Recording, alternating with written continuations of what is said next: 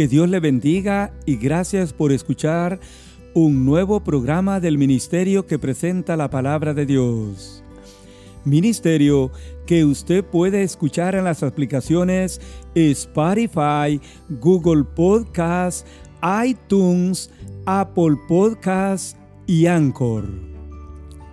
La palabra de Dios nos exhorta en el tema de este día, basado en Primera de Timoteo capítulo 2 versículos 1 al 8, a que se clame por los gobernantes, aun cuando ellos no conozcan al Señor. Es nuestro deber orar por ellos. Recordemos que la Biblia dice en Romanos 13, 1 al 5, que todas las autoridades superiores han sido establecidas por Dios. El Señor las ha puesto ahí. Así que, en primer lugar, la palabra de Dios nos presenta hoy la exhortación a orar por los que mandan. Primera de Timoteo 2, 1 al 2 dice así. Exhorto ante todo a que se hagan rogativas, oraciones, peticiones y acciones de gracias por todos los hombres, por los reyes y por los que están en eminencia, para que vivamos quieta y reposadamente en toda piedad y honestidad. Note usted cómo empieza Pablo este capítulo diciendo, exhorto ante todo. Esto refiere la importancia de la exhortación que él pasa a continuación a mencionar. Y es esta, que se hagan rogativas, oraciones, peticiones y acciones de gracias por todos los hombres. Qué interesante cómo Pablo presenta esta exhortación a orar por todos los hombres, especialmente a orar por aquellos que están en el poder. Las rogativas es simplemente rogar, no demandarle a Dios nada. Las oraciones las tenemos que hacer cada día por todo. Las peticiones. Entre todo pedido que le hagamos a Dios, no puede faltar el que encontramos hoy. Y las acciones de gracias. Pablo dice que demos gracias por todos los hombres. Empezando desde el emperador hacia abajo. Pero Pablo especifica aquí dos grupos de personas quienes estaban en el poder. Estos son los reyes y los que estaban en eminencia.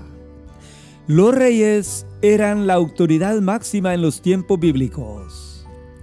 Hoy diríamos los presidentes. Los que están en eminencia son todos aquellos que están en puesto de autoridad. Es nuestro deber, amigo oyente, por mandato o exhortación de la Biblia, que usted y yo oremos por todos los hombres, pero específicamente por aquellos que están en eminencia.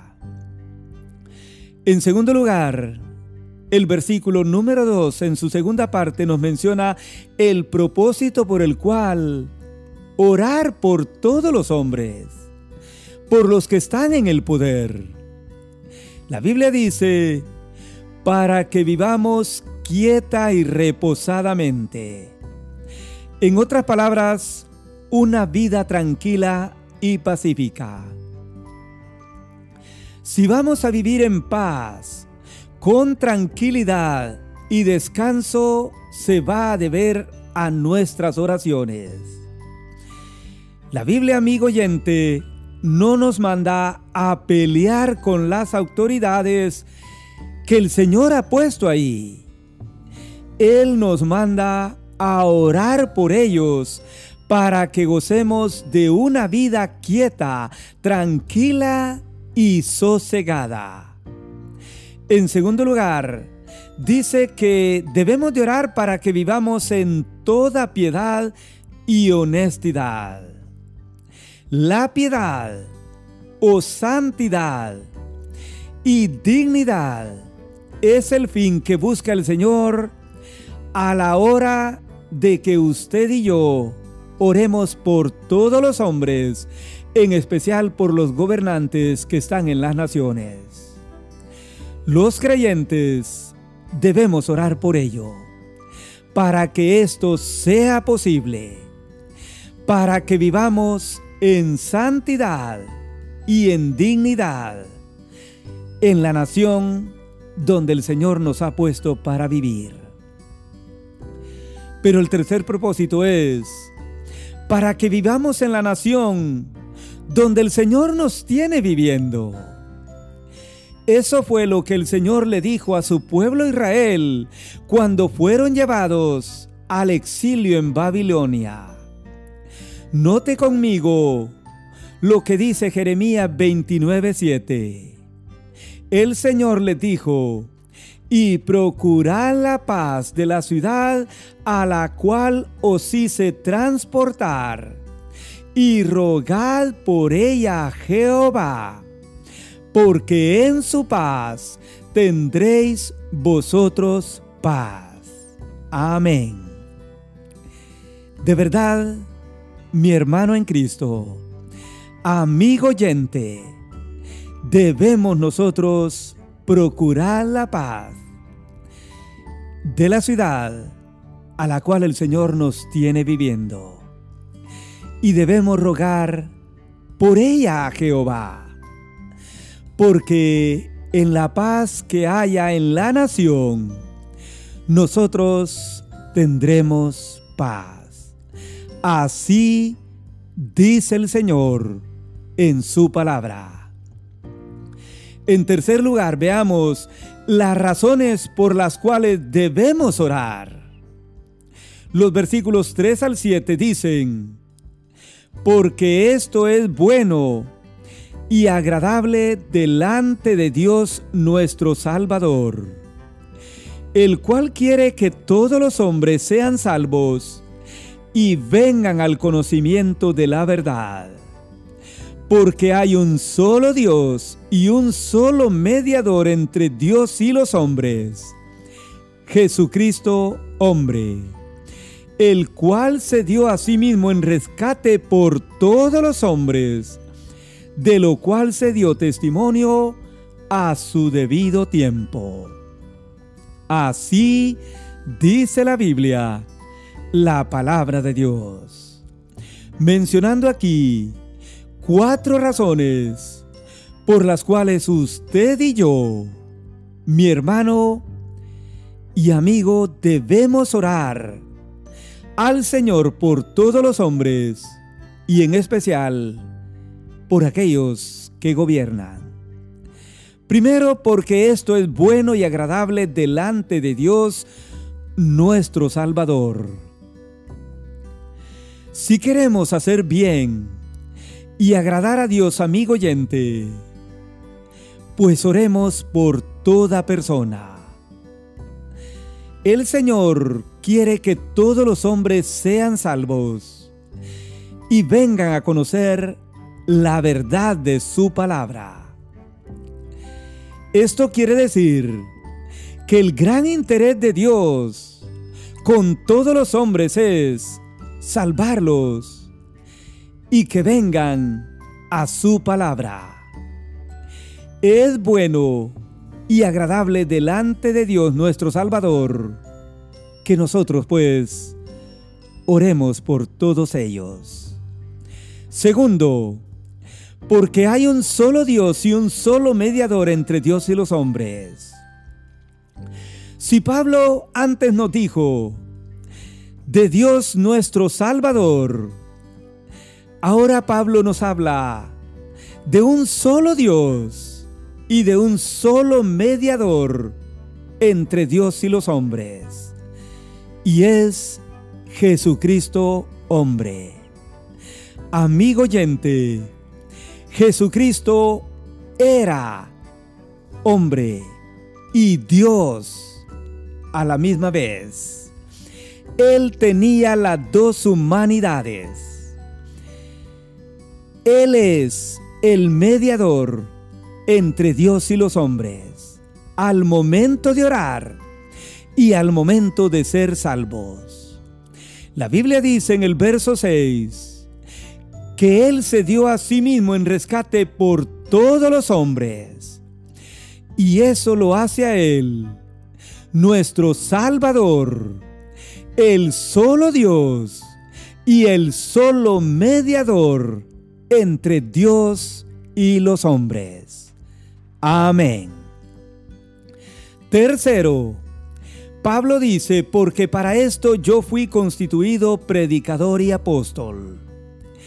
El apostolado era un ministerio que estuvo en vigencia, pero que ya no está en vigencia. Porque para ser apóstol se tenía que ser testigo de los milagros y la resurrección del Señor Jesucristo. Y por lo tanto, en el día de hoy, nadie en el mundo, ningún predicador, pastor, evangelista, etc., ha sido testigo ocular de los milagros y la resurrección del Señor. Por lo tanto, diríamos, como predicador y servidor del Evangelio, estamos llamados a orar por todos los hombres. Como maestro de la palabra de Dios, tenemos un motivo grande, el cual es orar por todos, pero en especial por los que gobiernan en las naciones alrededor del mundo. Así dice la Biblia, y así lo enseñó el apóstol Pablo, el gran siervo del Señor. En último lugar, Pablo nos presenta en estos versículos, en Primera de Timoteo capítulo 2, versículo 8, el formato a usar cuando vamos a orar por todos los hombres. La Biblia dice, quiero pues que los hombres oren en todo lugar, levantando manos santas, sin ira ni contienda. Note usted el formato que debemos usar al momento de orar por todos los hombres. La Biblia dice que debemos orar en todo lugar, en la casa, en el trabajo, en todo lugar, en todo momento que Dios nos dé el privilegio, el tiempo o la oportunidad. Pero también la Biblia dice que nuestra actitud o conducta debe de ser así. El Señor dice, levantando manos santas, o sea, manos puras, manos apartadas del mal pero debemos orar sin tener ira o enojo en nuestro corazón. Y por último dice que debemos orar sin tener contención en nuestro corazón.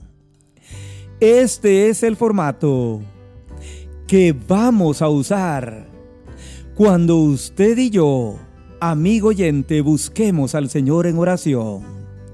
Sea que lo hagamos en casa, en el templo, en el trabajo, si hay un momento, o en cualquier lugar.